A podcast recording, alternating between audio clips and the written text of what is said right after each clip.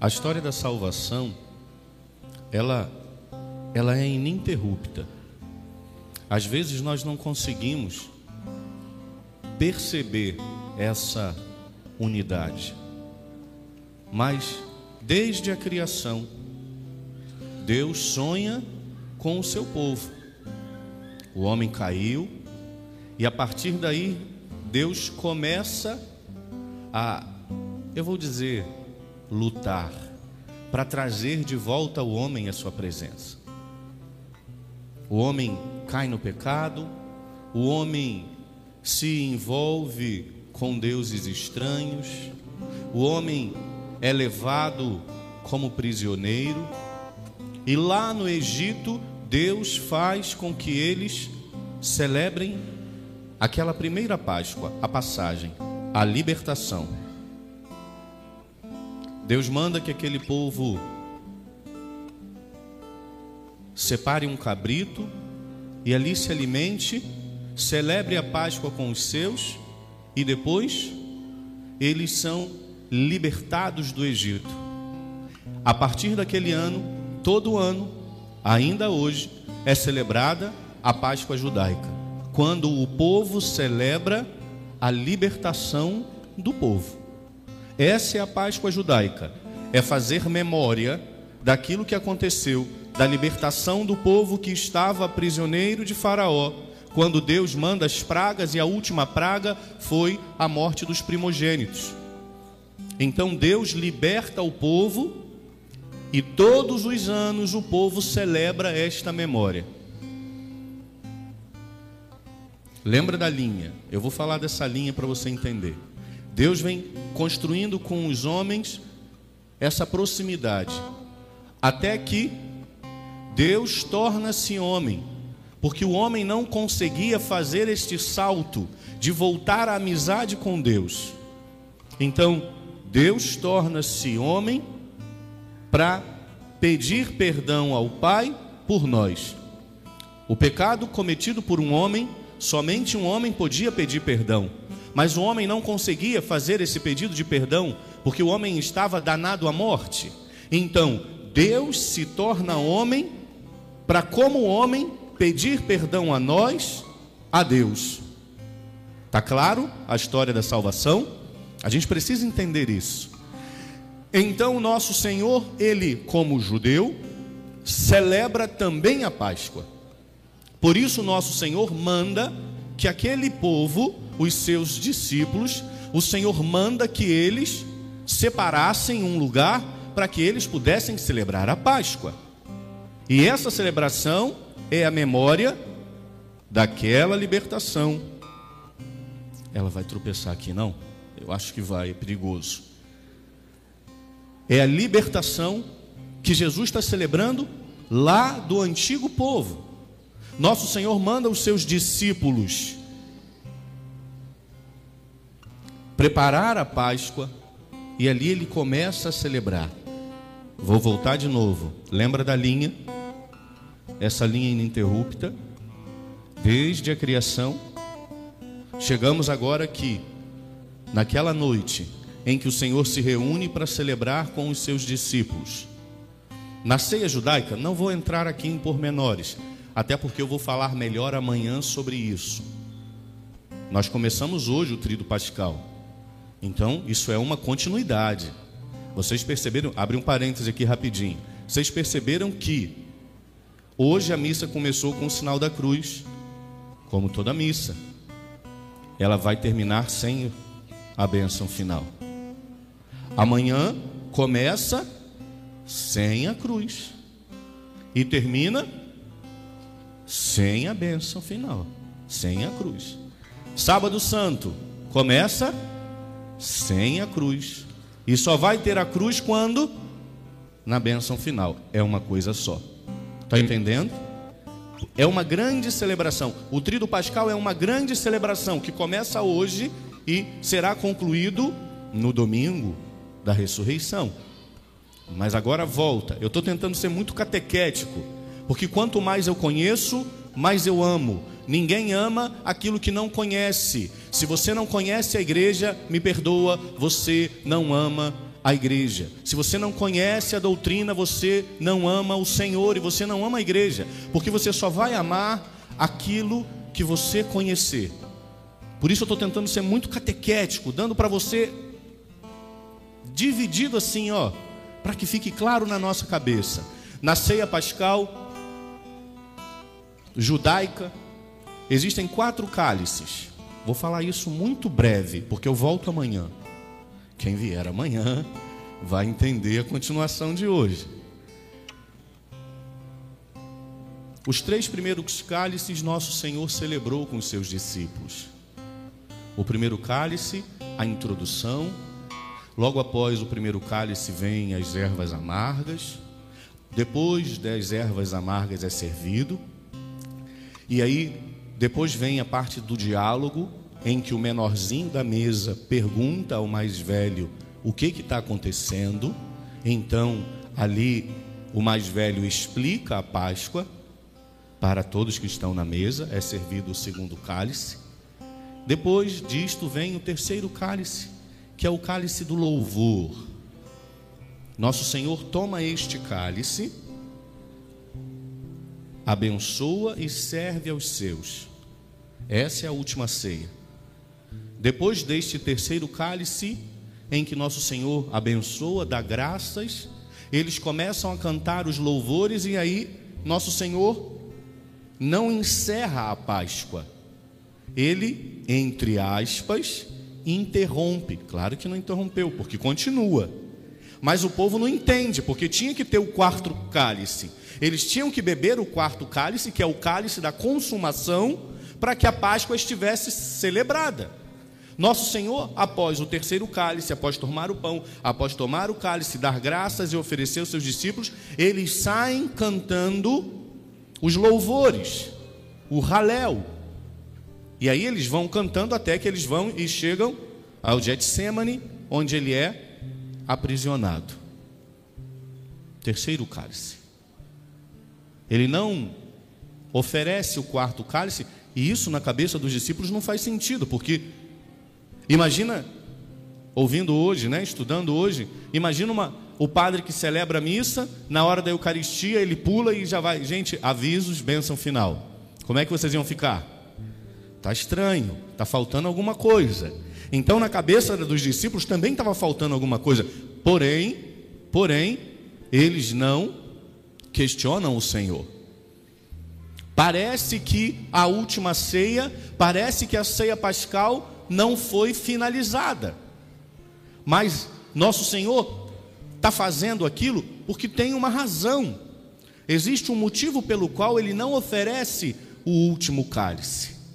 E ali depois se deu toda a parte da paixão de Jesus que nós vamos viver amanhã e nós vamos experimentar. Eu queria que vocês guardassem essa questão dos três cálices. Se vocês querem saber o quarto cálice, amanhã às três horas nós vamos conversar sobre ele. Quem vier, agora ninguém vai faltar, né? Nossa, eu estou curioso. Minha Nossa Senhora, que curiosidade que eu estou sentindo. Mas nosso Senhor também, nesse dia, ele reúne os seus discípulos, os coloca, lava o pé de cada um, em sinal de humildade, em sinal de serviço, ensinando para cada um de nós o nosso lugar e como nós devemos agir. Aquele que quiser ser o primeiro, seja aquele que o serve, seja o último. Quantas vezes, minha gente, na igreja a gente esquece disso. E se a gente esquece disso, a gente esquece disso dentro da nossa casa. Porque agimos com não com autoridade. Você que é pai, você que é mãe, você tem que ter autoridade. Mas você não deve ser autoritário. E nem tampouco autoritário. Mas se nós esquecemos essa dimensão do serviço, nós esquecemos que nós devemos agir assim com as pessoas. E aí nosso Senhor, ele nos dá esse grande exemplo de se prostrar e lavar os pés. Por isso, neste ano, pedindo a Deus direção, eu pedi, Senhor, a quem o Senhor deseja que eu deva lavar os pés? E não tive pressa. O povo perguntava, padre, como é que vai ser o lava-pés? Eu dizia, só Deus sabe. E de fato não sabia. Até que no final de semana, pedindo a Deus direção, Deus disse para mim: lave os pés dos seus coordenadores. Por isso nós entramos em contato com os senhores. Já essa semana, não foi atraso, foi a hora que Deus quis. E ali eu rezei, pedi a Deus a lista do nome dos coordenadores. Eu rezei e falei: Senhor, mostra aqueles a quem o Senhor deseja. Mas vocês representam todos os coordenadores e toda a comunidade. Se eu pudesse, eu lavaria os pés de cada um de vocês. Como não é possível, eu quero representá-los aqui através de cada coordenador que se dispõe, que se cansa, que se gasta, que se consome, que experimentam junto do Padre o serviço, a incompreensão, a alegria, porque servir a Deus é motivo de alegria, mas quantas vezes nós somos incompreendidos? Quantas vezes nós somos questionados, e não é que questionar seja ruim, é bom, mas quantas vezes nós somos questionados naquilo que não deve ser questionado, simplesmente pelo fato de que agimos de modo diferente do que o outro queria que fizesse. Mas vocês experimentam um pouco daquilo que nosso Senhor viveu. Por isso já me antecipo, porque no fim não dá. Obrigado a todos os meus coordenadores, estes que eu lavarei os pés e todos aqueles que também hoje participam da coordenação de nossa paróquia. A nossa casa só é o que é devido a vocês, não é por causa do padre. O padre é parte do todo. O padre faz parte, conduz, mas são vocês, coordenadores, membros, que fazem a paróquia ser, graças a Deus, quem ela é. Sinal de Deus em toda Jacarepaguá e eu ouso dizer no Rio de Janeiro. Mas volta aqui um pouquinho. Eu comecei falando da Páscoa judaica e vou terminar. Eu disse que desde a criação até hoje existe uma uma linha, uma continuidade, correto? Agora eu vou dizer para vocês sobre essa continuidade. O sacrifício de Jesus foi um, não, não são dois, nem três, nem quatro, nem cinco. Só houve um sacrifício de nosso Senhor, o sacrifício da cruz. Foi ali que ele se deu ao Pai em sacrifício. Foi ali na cruz que nosso Senhor Jesus Cristo pede ao Pai perdão por nós. Este é o sacrifício verdadeiro. Ali está inscrita a nova e eterna aliança no sangue de nosso Senhor Jesus Cristo. Agora pare e pensa comigo. Eu preciso que você entenda isso para você entender a realidade mais bela que nosso Senhor Jesus nos deixou. Você entende que ali, na cruz, quando ele foi crucificado, ali nós fomos redimidos. No sacrifício de nosso Senhor Jesus Cristo, nós fomos salvos. Por isso não precisa de outro. Por isso a Eucaristia não é outro sacrifício, é o mesmo. Agora pare e pensa comigo. Eu preciso que você me ajude a refletir. E eu quero que você chegue comigo a essa conclusão. Por isso que eu tô hoje eu estou pregando até mais devagar. Vocês estão percebendo? Eu estou mais, mais, mais devagarzinho. Eu preciso que vocês entendam essa beleza. Nós não precisamos de outro sacrifício. Somente o sacrifício de Jesus nos redimiu e nos salvou uma vez por todas e nos deu a possibilidade do céu. Mas então, se nós não precisamos de outro sacrifício, por que, que ele nos deixou a Eucaristia? Para e pensa. Você já fez essa reflexão? Eu preciso que você reflita comigo. Por causa de uma realidade, a igreja. Nosso Senhor Jesus Cristo sonhou com a sua igreja.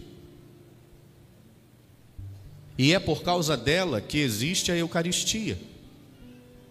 Nosso Senhor faz aqui aquilo que ele fez ali. Por isso ele começa na quinta-feira celebrando a última ceia.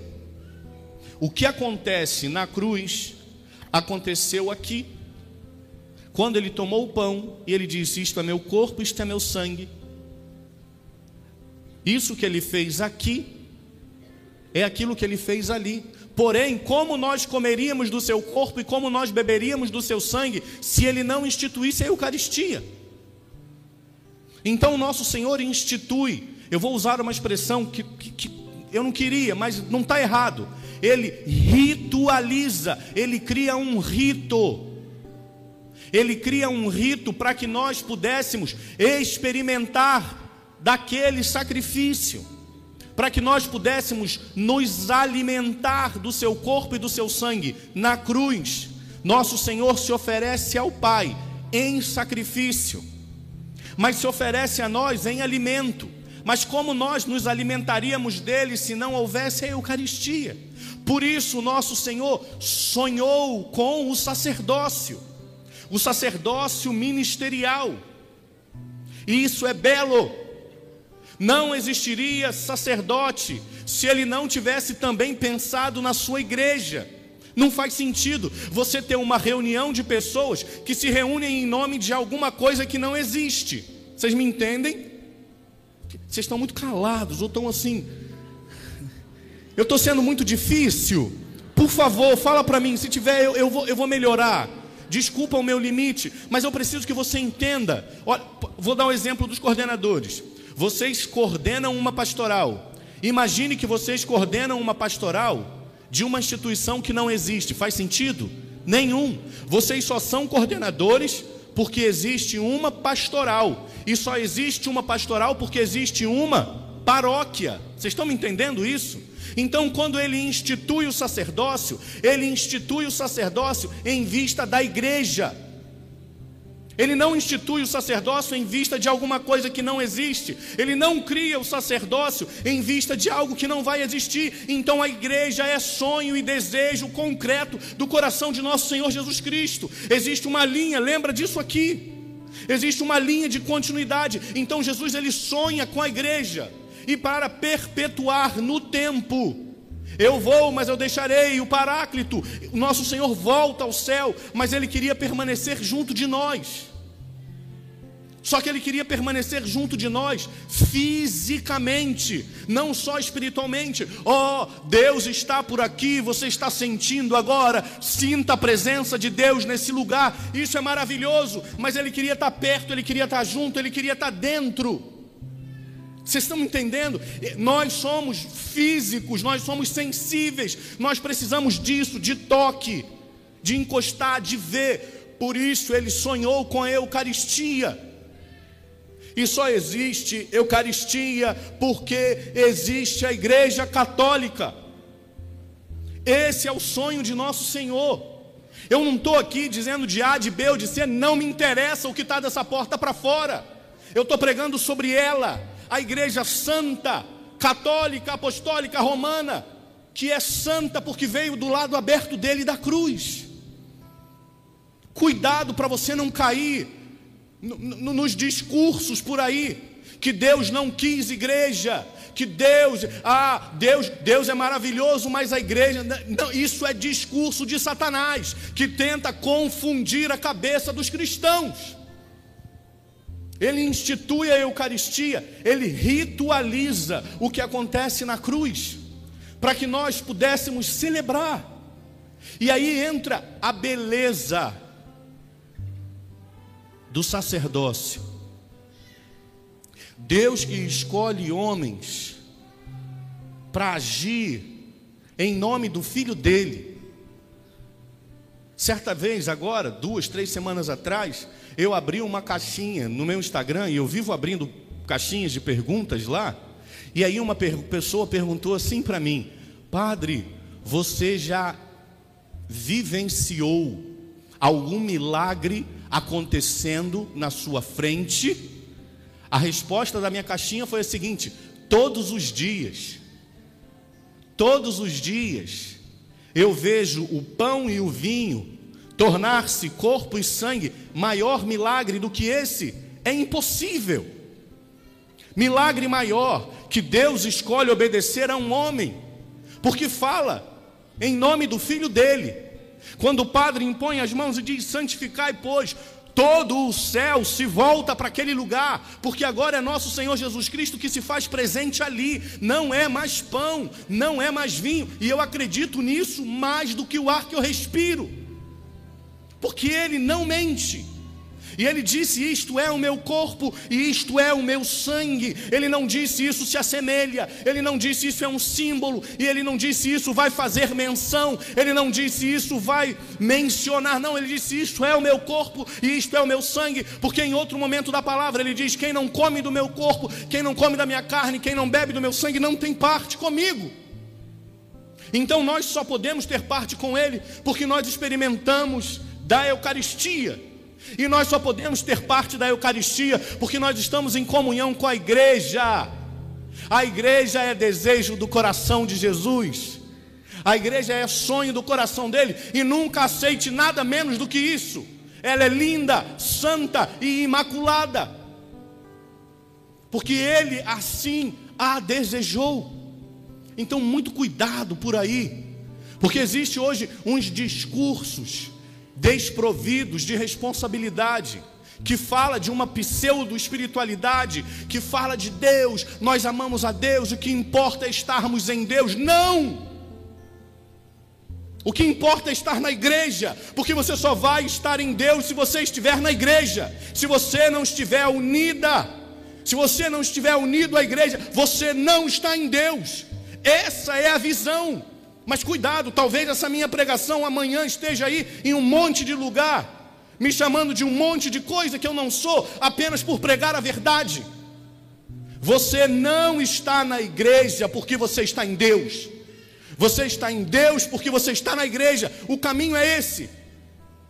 Você não alcança a Deus se você não passar pela igreja. E a igreja que ele sonhou e desejou é uma, una, santa, católica e apostólica, e não a outra até porque ele não ia se atrasar 1500 anos para instituir a igreja dele.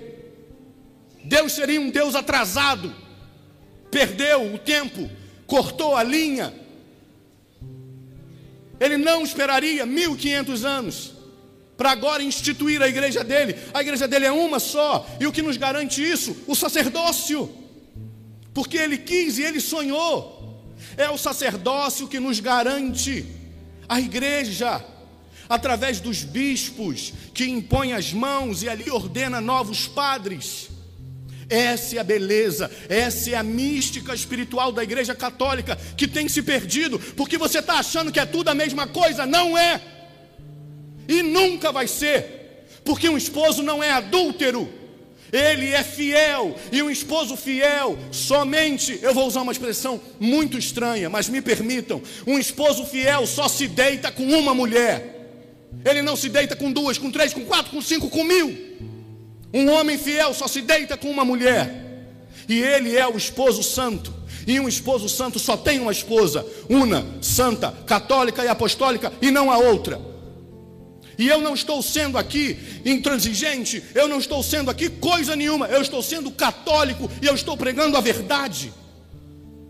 Porque conhecereis a verdade, e a verdade vos libertará. Seja bem-vinda, seja bem-vindo à igreja de nosso Senhor Jesus Cristo, igreja que ele sonhou. Ele não teria instituído a Eucaristia, ele não teria instituído o sacerdócio se ele não tivesse sonhado a igreja. Ele nem precisaria se reunir com seus apóstolos. Ele ia encontrá-los e dizer assim: Ó, estão querendo me matar, vão embora logo, porque quando eu morrer na cruz, eu vou salvar todo mundo. Vamos acabar com isso logo. Não, primeiro ele se reúne, primeiro ele institui, primeiro ele ritualiza, ele torna rito. Para quê? Para que hoje nós pudéssemos celebrar. Tu está me entendendo? Que lá na última ceia, quando ele reuniu os discípulos no entorno daquela mesa, ele pensava: eu preciso instituir a minha Eucaristia, porque daqui a dois mil anos vai ter um povo lá num país que vai ser descoberto chamado Brasil e que vai poder experimentar do meu corpo e do meu sangue. Para isso, eu preciso instituir padres.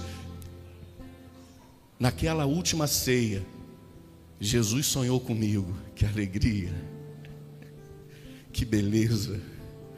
Naquela última ceia, Jesus me sonhou e ele falou: É para isso, meu filho.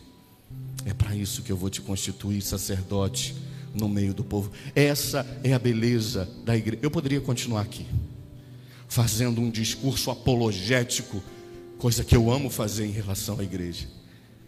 Mas só existe Eucaristia porque existe igreja.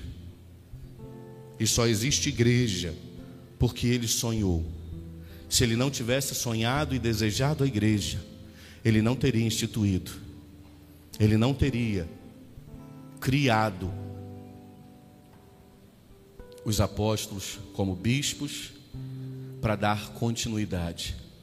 Termino. Que beleza.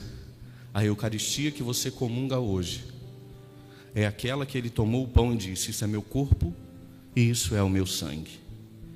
A Eucaristia que você comunga hoje é aquela que Francisco de Assis comungava em cada missa que ele participava. A Eucaristia que você comunga hoje é aquela que Santa Teresinha comungava. A Eucaristia que você adora e comunga hoje é aquela que São Bento comungava. A Eucaristia é a mesma. Gente, para e pensa. Deixa eu só dizer isso aqui, por favor. E vou terminar, e vou terminar, vou terminar.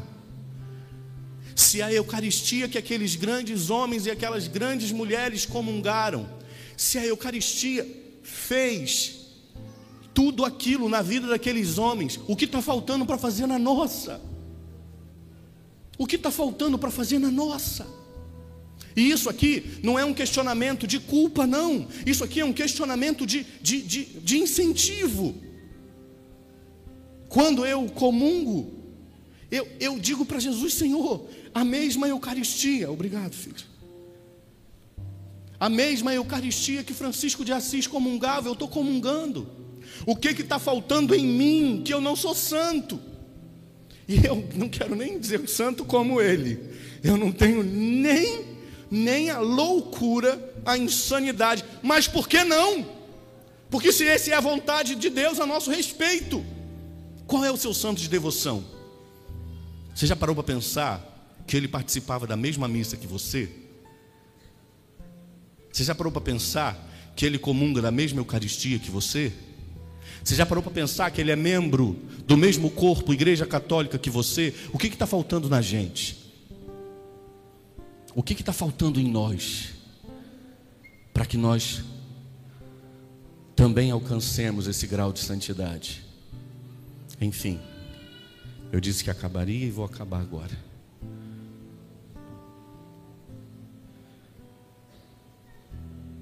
Deus seja louvado pela igreja, desejo do seu coração. Deus seja louvado pelos sacerdotes do mundo inteiro. Olhe para um padre com devoção, não porque ele é melhor do que você, talvez ele seja pior do que você, e eu me coloco nessa lista. Mas olhe com um padre com devoção, porque Deus perpetua a sua história através dos sacerdotes. Quando você encontrar um padre, peça bênção a ele. Mesmo que ele seja muito velhinho, ou muito ignorante, ou muito sei lá o que das quantas. Olhe para um padre com devoção. E eu não estou dizendo isso porque eu sou padre, porque eu me envergonho quando eu me recordo que eu sou padre. De forma alguma eu merecia tamanha graça e digo isso sem demagogia e sem falsa modéstia. Ou ele é Deus de verdade, ou ele é louco absolutamente. Porque para me escolher, ou ele sabe de algo que eu não sei, ou ele não bate bem da cachola. Quando você olhar para um padre, tenha devoção àquele homem, porque é através da imposição de mãos dele, que Deus se faz presente. O pão já não é pão, o vinho já não é vinho, mas é carne e sangue de nosso Senhor. Essa é a maior riqueza da Igreja Católica. A maior riqueza da Igreja não é o Vaticano com o seu museu e suas obras caríssimas. Isso é discurso de gente que não entende absolutamente nada Quando eu vejo gente dizendo, mas a igreja é muito rica. Por que, que ela é muito rica? Porque ela tem dois mil anos. Você tem 20 ou 30 ou 40, você juntou um monte de bugiganga dentro da sua casa? Sim, é verdade. Você tem quantos anos? Pare e pensa. Eu tenho 39. Gente, eu tenho coisa de quando eu era moleque. Com, com, vou fazer 40. Eu juntei um monte de coisa, você imagina com dois mil anos. Será que não dá para juntar? Isso é lógica. Mas essa não é a riqueza da igreja. A riqueza da igreja, ela é ter Jesus presente, corpo e sangue, alma e divindade. Aquela mesma ceia nós celebramos hoje. E você vai ouvir o padre agora na hora da instituição. Você vai ouvir o padre dizendo: naquela noite, isto é, hoje, é aquela mesma ceia, é aquele mesmo Jesus, é aquela mesma Eucaristia se gerou santidade na vida dos apóstolos, se gerou santidade na vida de tantos homens e mulheres ao longo da história, por que, que não tem gerado santidade na minha e na tua vida? Que a Eucaristia nos torne santos. Lembra disso. O seu santo de devoção comungou a mesma Eucaristia que você comunga.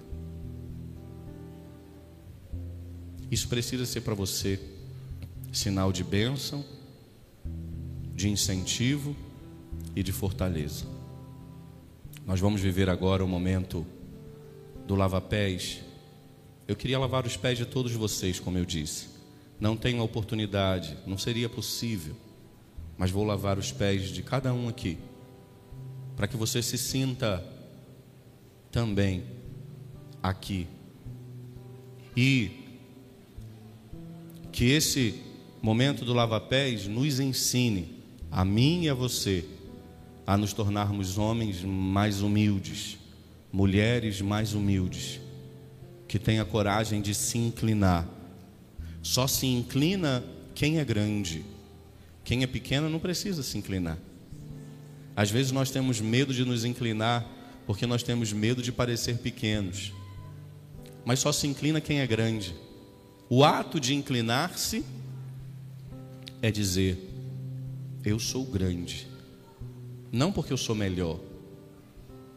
Então, queridos, que esse lava-pés nos ajude a entender que eu preciso voltar para minha casa e lavar os pés da minha família.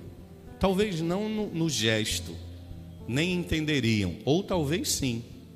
Imagina o, o, o, o quão poderoso é esse gesto você chegar em casa sem dizer alguma coisa, dar boa noite, bom dia ou boa tarde, ir lá no fogão, colocar uma chaleira no fogo com um pouquinho d'água, mornar um pouquinho aquela água, levar até onde a pessoa estiver e falar assim: Eu quero lavar os seus pés.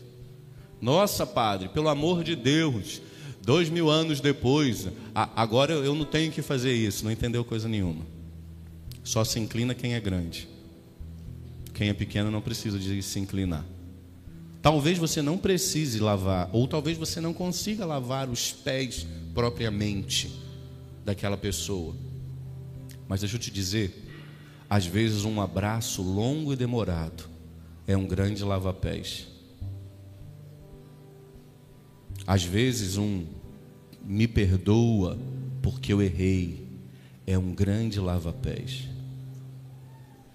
Às vezes, um sentar do lado e bater um papo é um grande lava-pés.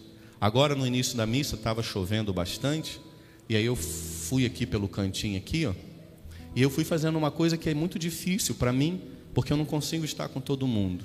Eu fui passando e fui cumprimentando. Um eu abracei, o outro eu dei um soquinho na mão, o outro eu apertei a mão. Isso também é lava-pés. Volta para casa e lave os pés de alguém que você ama. Repito e concluo. Talvez você não consiga fazer o gesto de, de, de mesmo lavar o pé, mas você consegue de alguma forma lavar os pés. Imagina no domingo de Páscoa, uma comida gostosa na mesa e não precisa ser cara, um angu bem feito. Quem não gosta vai aprender a gostar. O problema é teu, que angu é gostoso demais. Um giló, mesma coisa. Todo mundo sabe que eu sou da roça. Um arroz, um feijão quentinho, isso é um lava-pés gostoso demais. Mas antes de começar a refeição, eu assim: vamos, vamos parar um bocadinho aqui e vamos bem dizer a Deus. Eita, que lava-pés gostoso. Enfim, você sabe como você pode lavar os pés de alguém que você ama. Peça a Deus essa direção. Eu te convido a fechar um bocadinho os seus olhos, se colocar na presença de Jesus e peça ao Senhor essa graça. Jesus, que eu tenha a humildade de me inclinar, Senhor, diante daqueles a quem eu amo, para que eu possa lavar os pés, para que eu possa mostrar àquela pessoa o quanto eu a amo, Senhor. Quantas vezes a vida, a correria me impedem de ter esse gesto grande, nobre, imenso, que é me inclinar diante daqueles a quem eu amo. Que eu possa, Jesus, aprender com o Senhor a ser humilde, a reconhecer a grandeza daqueles a quem o Senhor me deu e que eu posso chamar de meus, minha casa, minha família.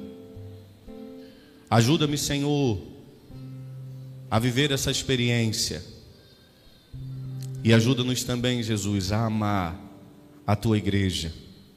Igreja que é sonho do teu coração igreja que o Senhor quis, igreja que o Senhor fundou e perpetuou através da sucessão apostólica dos seus apóstolos, dos seus bispos. Obrigado, Jesus, pelo dom imerecido do sacerdócio. Obrigado pela graça